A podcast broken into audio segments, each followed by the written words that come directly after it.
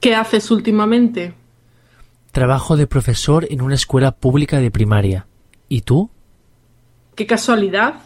Yo también doy clases en una escuela privada, pero en secundaria.